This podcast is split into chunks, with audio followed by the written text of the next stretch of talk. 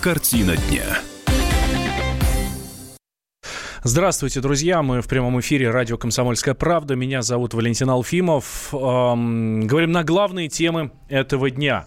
И, безусловно, главная тема дня сегодняшнего – это история, которая разворачивается в Венесуэле. То ли гражданская война, то ли госпереворот, то ли, ну, там совершенно непонятно что. И вот именно в этом мы сегодня будем разбираться. Галина Сапожникова, обозреватель комсомолки, прямо сейчас рядом со мной. Галя, здравствуй. Добрый вечер. А, итак, прямо сейчас дозваниваемся до нашего собственного корреспондента Венесуэле, до Антона Фокина. А, Галь, к тебе, как к человеку, который неоднократно бывал в Венесуэле, а, в командировках, а, у тебя спрашиваю, на твой взгляд, что сейчас происходит там? Нет, ну это, конечно же, пока не гражданская э, война, хотя она в любой момент может ей стать, хотя, опять же, при таком климате, при таких фруктах и э, при таком солнце, в общем, воевать совершенно не хочется, и, и ничего не хочется. Слушай, ну это, наверное, мы сейчас сейчас зимой смотрим, да, на э, а солнечную Венесуэлу, нет, нет. и нам так кажется. У них, наверное, настроения совершенно другие. Настроение там, безусловно, озлобленные. Они пять лет назад были озлоблены. Когда я первый раз приехала в командировку сразу же после смерти Чавеса, это было, конечно, ну, такой вот такая скорбь, восторг, революционный романтизм, скинутые кверху кулачки, значит, Эль Пебло, Униду и так далее. Ну вот, э, когда я приехала через год, э, ситуация была уже несколько другой. То есть она уже катилась по наклонной. Прямо сейчас с нами на связи наш собственный корреспондент в Венесуэле Антон Фокин. Антон, здравствуй. Добрый вечер. Что происходит э, сейчас в Венесуэле? Расскажи нам своими глазами то, что ты видел. А не то, что пишут в интернете, ну, об этом мы тоже еще поговорим сейчас, да. Ну вот то, что я сейчас выехал, проехался по городу, заехал на пресс-конференцию Министерства обороны, могу сказать, что город абсолютно спокойный. Ну, по крайней мере, те районы, которые, ну, не престижные, но районы среднего класса. Естественно, если брать какие-то районы, где живут бедняки, то там может быть что угодно. Но так, в принципе, на первый взгляд, как будто ничего и не было. Ты, находишься, ты находишься в Каракасе, в столице, соответственно. Да, да, да, да. А в интернете гуляют фотографии, что там тысячи людей, десятки тысяч перекрытые проспекты, митинги, плакаты, ну, в общем, все вот в стиле э, революций. Ну, э, нет, я могу что сказать. Э, то, что э, как бы я э, вижу в СМИ, там, в соцсетях, ну, я думаю, то, что наши слушатели видят тоже в интернете, это картина, я бы сказал, однобокая. Потому что вот, может сложиться такое ощущение, что весь город занят оппозиционерами, что только они вышли на улицы, но нет, на самом деле ведь чевисты они тоже собрали три огромные демонстрации перед президентским дворцом, демонстрация была, ну, я не знаю, там десятки тысяч человек. Эм, если говорить о том, что вот эти э, демонстрации действительно были, но вот опять же, вчера вечером э, где-то в 8, там, пол восьмого я проехал по городу, ни одного человека не было. Единственное, было на площади Альтамира, где традиционное место сбора оппозиционеров, там э, было, ну, может, несколько десятков полицейских, и, э, может, несколько сотен, э, даже не протестующих, а просто людей, которые там ходили, что-то там, ну, изображали толпу, можно сказать так. И все. Я приехал через полчаса, и там уже никого не было. Полиции очень мало, меньше даже, чем обычно. Не, обычно тут блокпосты через каждый, ну не знаю, там в каждом районе по блокпосту. Здесь сейчас ничего нет. А, хорошо, теперь давай а, перейдем к политической части, да, какие заявления кто делает, а, соответственно, что говорит, а, а, что говорит действующий президент Николас Мадуро, э, действующий, как мы считаем, да, что говорит самопровозглашенный президент а, Хуан Гуаидо, а, какие заявления, требования и так далее. Э, ну, если говорить э, про правительство, про Мадуро, то сейчас э, они сказали, что мы, ну, как сказать, от, отвергаем самопровозглашенного президента Гуайдо. Вот сейчас я вернулся из Министерства обороны, все руководство Министерства обороны, все командование, оно тоже подтвердило, что вместе с президентом. По поводу Гуайдо, а сейчас идет другая пресс-конференция в Национальной Ассамблее, это вот как раз орган Э, парламент, который сейчас э, ну, юридически не действует, но он оппозиционный, и они пытаются взять на себя функции правительства. Э, сейчас пока деклараций никаких нет, они только начали пресс-конференцию, но в принципе Гуайдо сейчас занят тем, что набирает э, голос, можно так сказать, голоса э, иностранных э, президентов, которые его признают. Признали его Соединенные Штаты, практически вся Латин, ну, континентальная Латинская Америка, Косово, Грузия, как ни странно. По поводу европейских стран, они вроде бы сказали, что не признали напрямую, но сказали, что нужно провести выборы, нужно избежать, избегать насилия. Так что ситуация вот такая. По поводу каких-то действий, призывов о новых э, демонстрациях, их нет, э, но не исключаю, что вскоре, может быть, там с американцами он как-то проконсультируется, потому что ему, например, уже звонили э, представители правительства Испании, как он там написал в Твиттере. Может быть, после консультации с американцами он и предпримет что-то, не знаю. А, ну и последний вопрос. Э, что показывают по телевизору и что пишет пресса? А чью сторону занимают э, средства массовой ну, информации? Ну, прессы тут э, интересная ситуация. Просто все оппозиционные издания, они закрылись, но это не правительство закрыло, а сами из финансовых проблем. Пресса пишет, что народ, ну вот официальная пресса пишет, что народ с правительством, что вышли тысячи людей в поддержку Мадуро, что не дадим э, во виду нашего закона избранного президента. Ну, а оппозиционеры традиционно пишут, что тысячи людей вышли в поддержку Гуайдо и что э, как бы, мировое сообщество вместе с нами. То есть, ну, ничего нового, экстраординарного, каждый поет свою песню.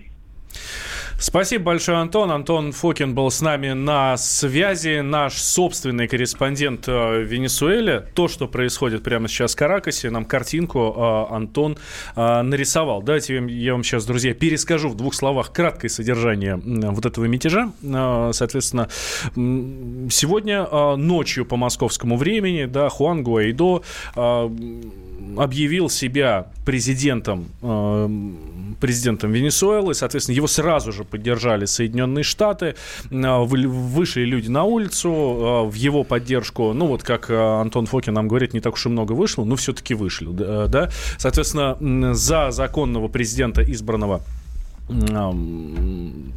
Уго Чавес все время хочется сказать. Мадуро, Николас да, Мадуро. Николас Мадуро. За него, соответственно, тоже вышли, а, и там десятитысячные митинги были. Ну, в общем, идет вот такая вот а, пока не совсем понятная история, да, глазами Антона Фокина мы а, за ней смотрим. Ну, честно говоря, я э, слушала Антона и улыбалась, потому что, по сути, вот ту же картинку, я прям представляла улицы Каракаса, ту же картинку я наблюдала 4 года назад, когда сразу же после выборов пытались разыграть Соединенные Штаты ту же карту, и тогда всего на процент отстал от э, Николаса Мадура Э, тогдашний лидер оппозиции эм, Каприлес. И тоже, боже мой, там, понимаете, каждый день как последний. Это темперамент э, страны. То есть огромные толпы народа. Вот они два месяца назад оплакивали толпой, огромные оплакивали эм, Чавеса в красных рубашках, а спустя два месяца вот уже другой электорат, они э, в синее рядятся, вот они также мощно пытаются поставить своего э, президента. То есть страна расколота ментально, идеологически на две. И даже э, мне показывали автобус, в котором э, сиденья были а с одной стороны синие, с другой красные, как знаки, знаки страны. Да. Там очень лю- любопытная страна и с потрясающей национальной психологией, конечно. То есть то, что сейчас, сейчас отличие ситуации только в том, что, конечно, в факте признания, массового вот этого признания, организованного, безусловно. Э, а так я бы еще не сказала, что это вот полный финал, и что нужно заказывать похоронный марш. Там еще много, может быть, интересных картинок. А, интересно, как эти картинки будут развиваться, да? Понятно, что в на, у нас э, в нашей власти уже говорят, что это все происки Соединенных Штатов, вмешательство Соединенных Штатов в, во внутренние дела других стран. Соответственно, в Америке говорят совершенно другие вещи. Давайте сейчас услышим. Игорь Морозов, член Совета Федерации, что он говорит по этому поводу. Россия должна отреагировать очень жестко. И не только Россия, но и все наши партнеры. Потому что это новая форма вмешательства во внутренние дела другого государства. Это вариант, подобный тому, что американцы сделали на Украине. И вот эти майданные технологии каждый раз усовершенствуются в зависимости от национальных особенностей новых государств. Поэтому самая жесткая реакция должна быть со стороны России. А, это был а, член Совета Федерации Игорь Морозов. А, сейчас сделаем небольшую паузу, буквально две минуты, и продолжим. Картина дня.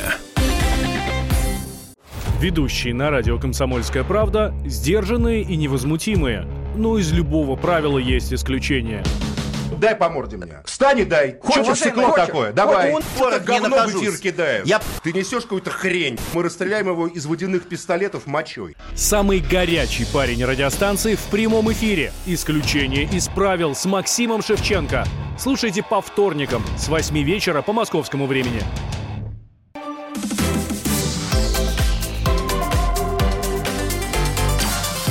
Картина дня. Возвращаемся мы в прямой эфир радио «Комсомольская правда». Меня зовут Валентин Алфимов. Рядом со мной обозреватель комсомолки Галина Сапожникова. Мы говорим о ситуации в Венесуэле. Что там происходит? Начнется ли там э, гражданская война? И как она может отразиться на России? Тоже, кстати, очень хороший вопрос. Потому что у нас с э, Венесуэлой достаточно много контактов. Ну, в частности, это нефть, газ, техника, военные контакты и так далее. Итак, я напомню краткое содержание предыдущей серии. В прошлой части мы говорили как раз о том, что непосредственно непосредственно там происходит. Я напомню, что сегодня ночью по московскому времени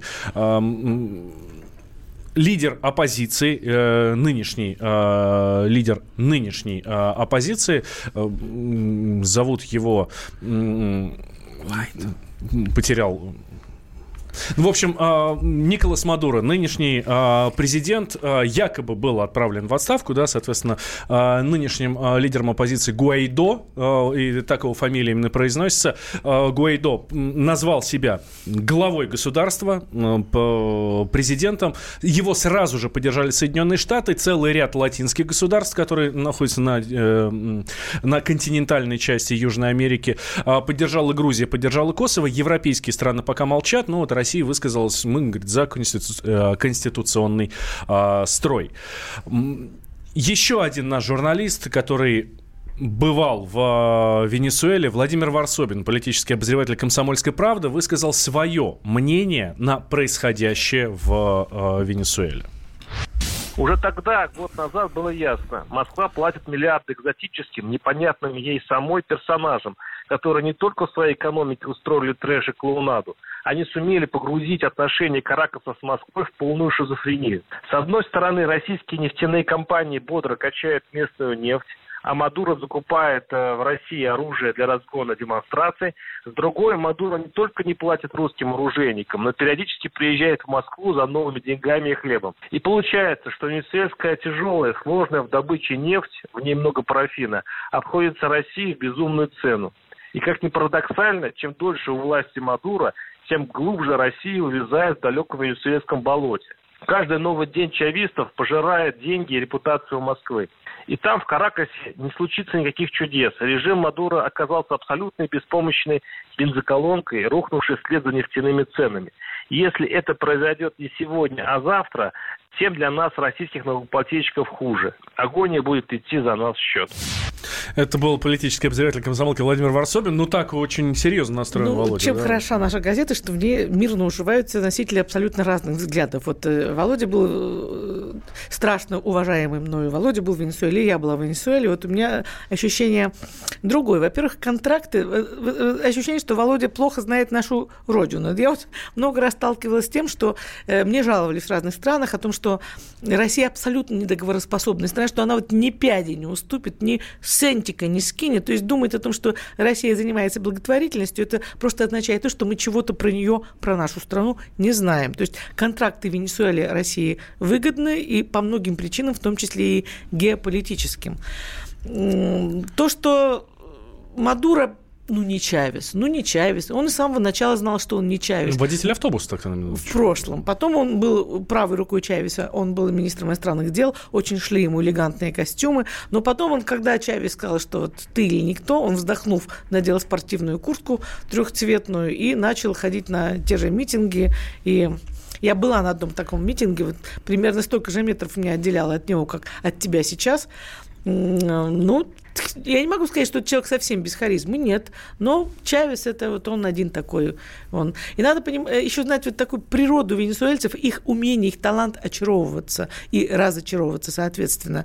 Эм, то, что я видела у гроба Чавеса, те клятвы, у них те признания, те, те слезы, у них, например, принят, это неописуемо, принят закон, что каждый э, день в минуту смерти Чавеса в 16-25 стреляют из пушки, и они будут стрелять вечно. Вот это официально закон был такой принят. Так что я даже не знаю. Эмоциональные там, ребята. Да, очень, очень. Потому тем и опасная ситуация, что ее, конечно, она может перерасти в войну при их бесшабашности, бесшабашности но э, если им очень сильно в этом помогут, потому что более ленивых людей, чем венесуэльцы, честно говоря, я тоже не встречала, но что я хочу сказать, что вот я, Володя, вот депутат Туманов и все мы, мы все-таки приезжали в командировки, даже командировки длительные, по две недели, но мы все-таки смотрели, как ну, как журналисты прежде всего, сверху на ситуации. Мы много замечали свежего, но мы не понимали сути. Вот мы специально в студию пригласили человека, который там жил. Э, его зовут Виктор Балабин. И он, он работал работал на объектах, на охране строительных объектов, потому что Россия, Белоруссия, Китай и Иран там строили социальное жилье, чтобы вытащить народ из нищеты, из вот этих фавел. И вот э, Виктор, э, для того, чтобы понять, что происходит в Венесуэле и чем дело закончится, нужно понимать э, природу народа. Вот, Виктор, добрый вечер, прежде всего. Добрый вечер. Расскажите, с чем вы столкнулись и что вы думаете о ситуации? Ну, венесуэльцы э, сами по себе вообще действительно правильно все говорили. Это прекрасный народ, который встречается э, с улыбками. Но у них есть традиционная черта, которая передается из поколения в поколение. Это нежелание работать. Они как были при э, испанских э, конкистадорах, они гордятся тем, что они никогда не выходили ни на рубку сахарного тростника или еще чего-то, они просто загнивали в тех решетках, в которых их сажали. И поэтому дух индейцев у них передается. И кто бы к ним не приехал, и кто бы их не приглашал на работу, они не будут работать. Они приходят, как только переступают черту э, стройки, допустим так, они уже говорят, я дошел до рабочего места, и будьте любезны, поставьте мне, пожалуйста, галочку, что я уже работаю. И он будет ходить по строительным объектам, но никогда он не будет работать. Он получает, здесь касается очень большое воровства. Первое воровство, это сразу же получается, как только он его одевают, красивую спортивную, э, говорю, красивую строительную одежду, это джинсы, ботинки, Заканчивается рабочий день, он выходит со строительного объекта, и здесь же есть маленький ломбардик, в котором он сразу же это все снимает. На утро он приходит снова, и мы обязаны снова его одеть. То же самое касается и уже внутри э, социальных э, домов. Э, например, это установка раковин, умывальников, душевые стойки. Все делается, кажется, на совесть. Но ночью, потому что охрана состоит только... Э, один представитель будет из Москвы или, там, или из Беларуси, он единственный будет. А остальные охраны венесуэльцы. И все это братья. И поэтому ночью все это снимается и несется снова на скупку краденого у населения. На утро, когда приходит комиссия, видит нету. Значит, надо по новой идти на склад, доставать. Здесь же можно перейти дорогу и увидеть свои же душевые, свои же раковины. То есть воровство у них это в крови. Как вы думаете, чем закончится там дело? Но это не первые такие революционные движения. Я, конечно... Насколько опасна ситуация? Ситуация взрывоопасная именно вот на сегодняшний день, потому что каждый имеет, э, молодой человек, венесуэлец, считает своим долгом иметь при себе оружие. Они никогда не задумываются о том, что... А там разрешено ношение оружия? Нет. Им не разрешено, разрешено Они только индейцы, в двух случаях. Ничего не надо. А, значит, я поясняю. Разрешено первое полицейским открытое ношение, бывшим или пенсионерам военным и полицейским скрытое ношение, то есть под рубашкой. Но вся молодежь считает это самодостатком иметь оружие. Ничего не стоит э, убить, э, особенно белого, то есть э, славянской внешности. Это касается телефон, это касается любого, если эм, чуть-чуть есть денежек. Вот поэтому. Оптимистичную картину мира вы нарисовали. Но я тоже добавлю, что так, пусть ирония будет э, злой, но даже если вот мы полностью проиграем в этом проекте и представить себе такую картину, что Венесуэла отойдет э, в лапы Америки, естественно, не венесуэльцы ее интересует, а нефть, это понятно. Вот мой прогноз, что ничего не выйдет, потому что ну, невозможно изменить уже вековую психологию целой страны. Не получится сделать Германии из Венесуэлы. Никак. А, читаем сообщения, которые вы нам присылаете в Viber, WhatsApp. Удивляет другое, как Мадуру еще не скинули раньше в стране, где люди сидят на миллиардах баррелей нефти и такой уровень жизни, пишет Александр из Перми. Ну, его, я не могу сказать, что его там его считают, не чай, я пытаюсь найти интеллигентный заменитель слову Который нельзя произносить. Да, который нельзя произносить. То есть э, он, его не считают подлецом. Его, может быть, не считают гением, но подлецом не считают. То есть всемирной такой ненависти испепеляющей там точно нет. Ну, неудачником, возможно. Ну, смешным, но ну, ну, ну не под лицом точно. Почему тогда такая форма протеста? Почему это люди на улицах? Почему это самопровозглашенный президент? Почему э, совсем недавно же прошли выборы, буквально вот э, этой зимой. Ну, на улице... И Мадуро переизбрали. У нас буквально 30 э, секунд до конца. На улице, потому что тепло, потому что на улице можно проводить митинги 8 часов, съесть банан с пальмы и остаться на следующие 8. Вот самый простой ответ. Ну что ж, мы следим за развитием событий в Венесуэле, а, потому что ну, связи России и Венесуэлы достаточно серьезные. Это и нефть, это и газ, это и, и а, оружие, конечно. оружие, техника, в общем, всевозможная оборонка. Антон Фокин, наш, специ... наш собственный корреспондент в Венесуэле, буквально каждый час рассказывает вам о том, что происходит. И у нас и в эфирах новостей, и в прямом эфире. Галине Сапожниковой, обозревателю комсомолки, а, Виктору Балабину, нашему гостю в студии, Говорю большое спасибо. Сейчас сделаем небольшой перерыв, буквально 4 минуты. Сразу после новостей продолжим. Будем говорить о том, как э, население России сокращается. Кстати, сократилось впервые за 10 лет. Никуда не переключайтесь. Вайбер, WhatsApp и телефон работают. Жду, когда вы до меня дозвонитесь. Картина дня. Магеллан прошел вокруг света за три года, и его знает весь мир. Фок и паспорту потратили 80 дней, и про них написали книгу. А с нами это можно сделать всего за полчаса. Знаменитые путешественники в прямом эфире расскажут, где побывали, что увидели и через что пришлось пройти, проехать, проплыть и пролететь. Совместный проект «Радио Комсомольская правда» и Русского географического общества «Клуб знаменитых путешественников». Отправление каждый четверг в 12.05 по Москве.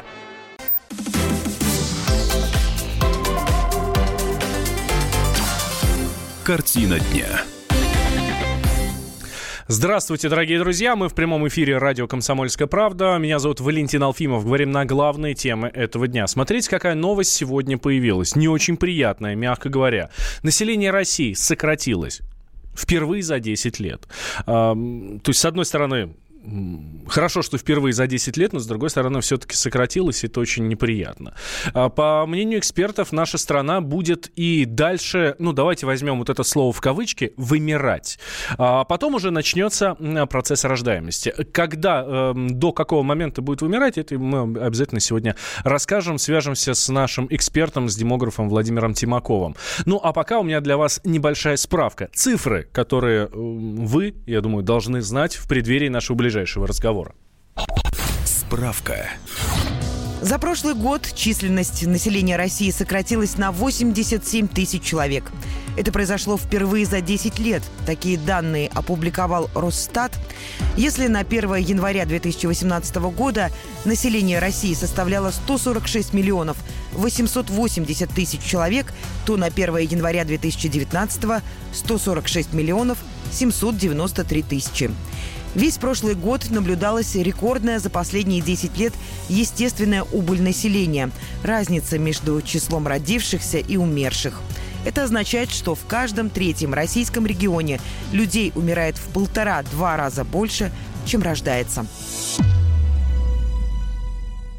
А, ну так вот, это наша справка. Мы видим с вами, да, что на 1 января 2018 года население России составляло 146 миллионов 880 тысяч человек, то сейчас стало немножко меньше. И это не самая приятная тенденция. А вот э, тенденция ли это? Может быть, это одноразовая история? Мы сейчас узнаем у нашего эксперта Владимира Тимакова, демографа. Владимир Викторович, здравствуйте. Здравствуйте. А, правда, это тенденция или, может быть, не стоит сейчас сильно обращать внимание на э, убыль? Нет, это, конечно, тенденция, причем давно ожидаемая. Она ожидалась еще примерно с 11-12 года, что начнется у нас снижение рождаемости в России. И оно задержалось и началось только в 2017 году, по сути дела. И в 2018 продолжилось. И оно связано с изменением возрастной структуры. То есть э, люди, рождавшиеся в 90-е годы, это существенно более малочисленное поколение, маленькое поколение. Вот они сейчас становятся родителями, и, естественно, у них детей меньше рождается. Есть какие-то цифры, сколько мы еще будем продолжать вымирать, если так можно сказать, и когда мы все-таки пойдем уже в прибыль? Ну, знаете, э, так можно оценить приблизительно, да, что мы достигнем дна э, где-то порядка 26 года, э, минимума э, рождаемости достигнем. И в начале 30-х начнем, э, начнет рождаемость увеличиваться. Э, в силу того, что вступит в возраст зрелости э, поколение мат-капитала, рожденное уже при поддержке с материнским капиталом. Но удастся ли этому поколению обеспечить естественный прирост, мы сейчас предсказать не сможем.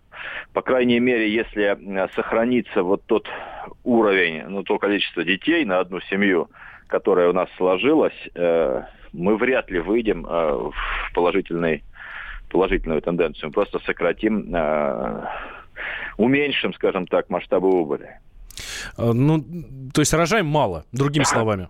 Да, безусловно. У нас хронически низкая рождаемость, она давно уже сложилась. И просто катастрофически низкая была в 90-е годы.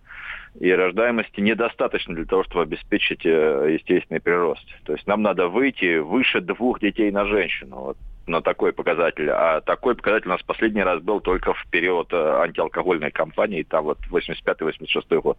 С тех пор мы не выходили, мы все время были ниже.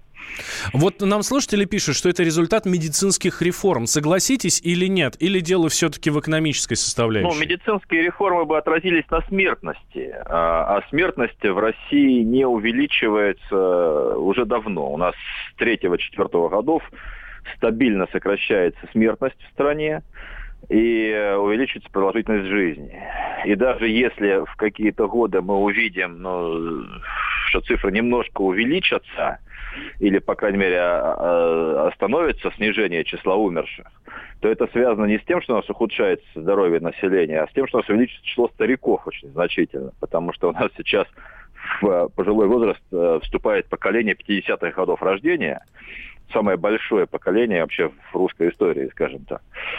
И вот э, число, мы видим, это и пенсионная реформа возникла из-за мощного роста э, пожилого населения. И поскольку много пожилых, то, соответственно, и число умерших может увеличиться.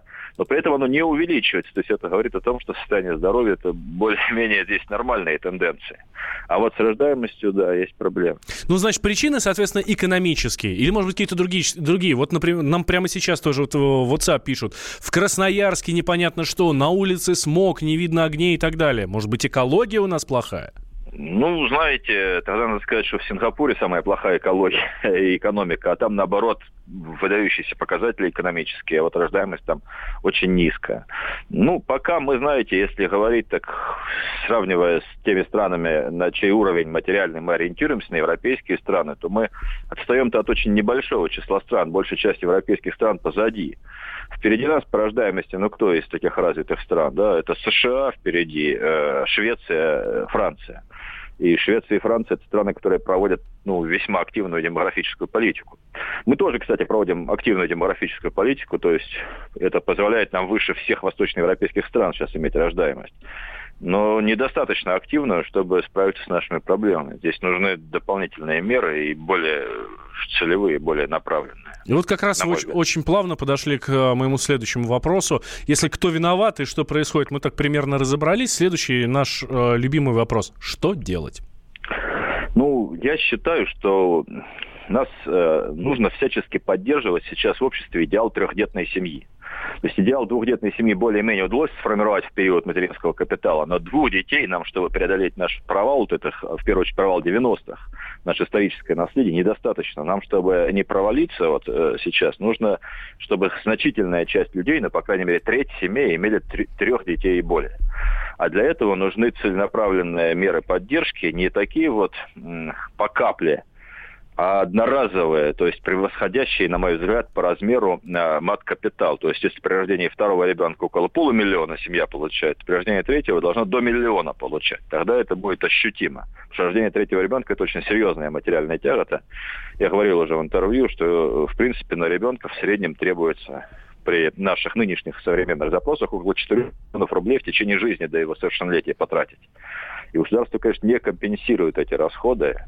Второй момент, я считаю, что обязательно нужно количество рожденных детей отражать э, при начислении пенсии. Потому что, собственно, проблема наша вот сейчас очень болезненная, связанная с пенсионным возрастом, она связана именно с нашей низкой хронической рождаемостью. Когда детей меньше, чем стариков – работающих следующее поколение, если меньше, то, естественно, она не может обеспечить и приходится сдвигать пенсионный возраст. Поэтому тут очень важно отразить не только, какой трудовой вклад человек сделал, когда он выходит на пенсию, но и сколько он потомков после себя оставил, чтобы это тоже учитывалось при его либо сроках выхода на пенсию, либо при размере пенсии. Если мы этого не сделаем, то, конечно, не будет серьезной мотивации, и у нас продолжится сокращение населения, как во многих других странах. Ну вот нам еще один слушатель Александр пишет, денег у людей нет, вот и не рожают, все просто. Я так понимаю, что это в принципе сформулировал, да, наш слушатель. Ну, знаете, это вот наше такое представление. Денег, денег конечно, ну, Денег много а, никогда не бывает, давайте согласимся. Вопрос, есть... Да, и, и богатые страны имеют еще большие проблемы, чем бедные. Вопрос не в этом. Вопрос в том, при рождении ребенка резко понижается уровень жизни относительно ну, остальных людей каждый следующий ребенок резко понижает уровень жизни семьи. Вот в этом проблема. Вот Швеции удалось добиться, что это ну, незначительное понижение. То есть они создали достаточно мощную поддержку при рождении там, третьего ребенка, в частности. И у них э, это единственная страна в Европе, ну плюс еще Франция, где тоже, кстати, это довольно мощная демографическая политика, где, по крайней мере, около двух детей на женщину приходится. Вот Тут, собственно, никакой Америки мы не откроем. Общий уровень жизни в стране, ну, бывают совершенно бедные страны, где жуткая просто рождаемость, мы все это прекрасно знаем. А вот как относительно общего уровня изменяется положение семьи при рождении ребенка, вот это принципиальный момент, и в каждой стране есть свой как бы критерий. И надо здесь, конечно, не позволить провалиться вниз в семье, когда она рождает второго, третьего ребенка. Да, спасибо большое, Владимир Викторович. Э, Владимир Тимаков, демограф, был с нами на связи. Кстати, большое интервью с Владимиром Тимаковым у нас на сайте kp.ru. Э, Елена Кривякина делала это большое интервью. Там очень много интересных фактов и э, интересных цифр. Обязательно зайдите и посмотрите. Как нам вылезти из демографической ямы? Плюс семь девятьсот семь двести ровно девяносто семь ноль два наш номер телефона. Вайбер, WhatsApp. В, э, э плюс семь девятьсот семь двести ровно девяносто семь ноль два. Это как раз Вайбер, WhatsApp. Номер телефона восемь восемьсот двести ровно девяносто семь ноль два. Тем временем Спикер Новгородской думы. Есть город Новгород, соответственно, великий, прекрасный такой. А, и там э, спикер местной думы, а, зовут ее Елена Писарева, вдруг заявила, что родившим после 30 лет э, женщинам деньги просто не нужны. Давайте услышим, что сказала Елена Писарева для того, чтобы поддержать вот этих мам, студентки. Это те, которые только начинают свой жизненный профессиональный путь. И, конечно, когда рождается вот малыш, чтобы не отдавали они в дома малютки, чтобы они воспитывали в своих семьях. Вот для этого как раз мы и принимали, для того, чтобы оказать помощь конкретной семье. Если женщине 30 лет, 40 лет, после вот такого вот возраста, что для нее важно? Для нее очень важно рождение малыша, чтобы она была действительно полноценно, испытала это счастье, счастье материнства. И поэтому не 100 тысяч, не миллион, наверное. Ничего уже не значит, а значит только рождение ребенка. Собственно, там в Думе, а, в Новгородской, а, обсуждали а, принятый в регионе закон о доп. выплатах женщин при рождении первого ребенка. И, собственно, там речь о том, что вот эти выплаты, вот, вот согласно этому документу, на выплаты в 100 тысяч рублей могут рассчитывать матери до 20 лет. А после, говорит Писарь, уже после 30 лет женщина понимает, что ей и деньги уже не нужны, а нужен малыш, которого она будет любить. Ну вот, что имела в виду на самом самом деле, не что сказала Елена Писарева, вы могли слышать прямо сейчас а, в нашем эфире. А, итак, что пишете вы нам, дорогие друзья, в Вайбере, WhatsApp? У людей нет понимания, почему они должны рожать больше детей. Если так будет продолжаться, то нашим детям и внукам не удастся удержать территории, на которых располагается наша страна, пишет Алексей. А, не согласен с вами. А, из, из, из Коста-Рики а, нам написали, когда нам Владимир Викторович Тимаков э, говорил про материнский капитал, ты попробуй вы еще получите этот материнский капитал. Да нет, э, помогает. А получить несложно. И, как говорят демографы, пом- помогла эта мера.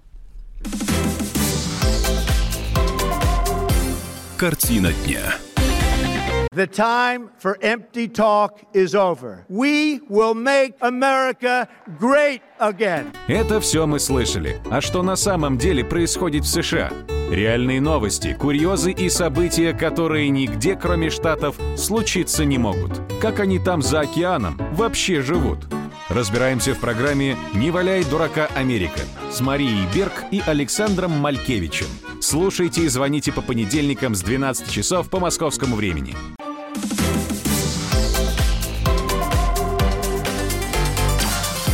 Картина дня. Возвращаемся мы в прямой эфир радио «Комсомольская правда». И прежде чем мы перейдем к следующей теме, я очень хочу зачитать одно сообщение и на него ответит. Евгений нам пишет.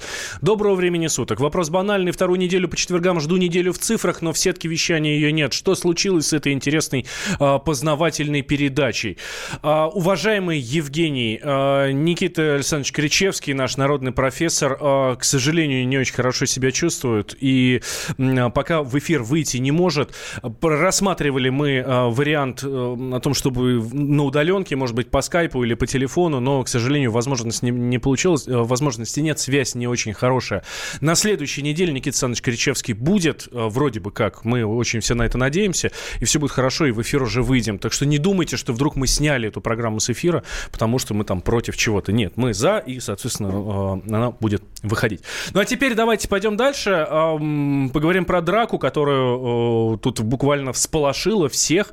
Э, рассматривают все видео, как э, подрались Максим Виторган и Константин Богомолов, 43-летний э, режиссер. И вроде как подрались из-за Ксении Собчак. Там вроде как вопрос ревности и так далее. Кстати, это нам сейчас разъяснит Анна Селиванова, редактор отдела культуры и светской хроники комсомолки. Аня, здравствуй. А, добрый день. Ну, разъяснить-то я я, к сожалению, при драке не присутствовала, и я, конечно, постараюсь разъяснить. Но в этой истории действительно, как вы сказали, очень много вроде.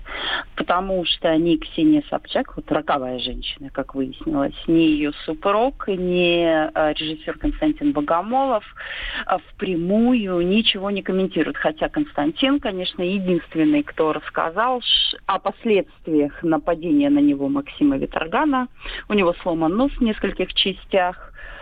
к сожалению, смещены кости черепа, но, тем не менее, он на посту от госпитализации отказался.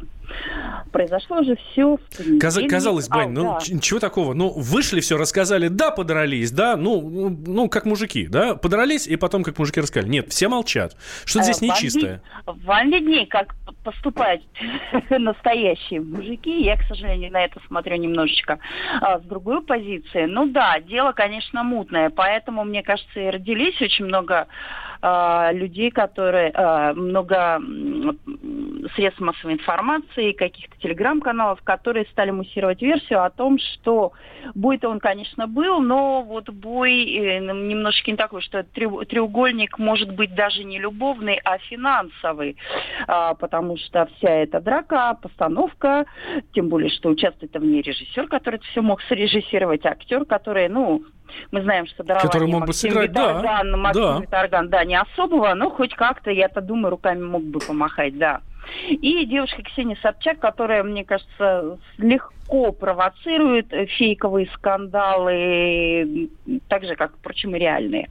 Но а, вот мнение разделилось, да, Ань, половина у нас, ада. У нас тут оказалось крайне мало времени, а буквально 15 секунд. А, ты веришь, что это все постановка?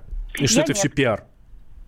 Мне кажется, что это реально вот, вот дали по носу, да, действительно. И Ксения Собчак роковая женщина, муж, мужики бьют друг друга в кровь, и скоро мы будем видеть э, ну что ж. Ань, ну будем надеяться, что кто-нибудь э, проявит свою мужскую сущность и расскажет на самом деле, как все это происходило. Анна Селиванова Картина была с нами на связи.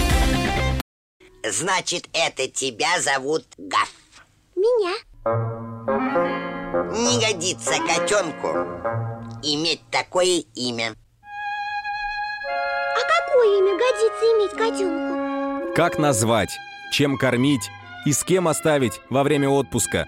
День открытых зверей на радио «Комсомольская правда». Каждую субботу с 17.05 по Москве в эфире «Вот такая зверушка». Самая живая программа про братьев наших меньших. Советы ветеринара Ильи Середы. Не пропустите.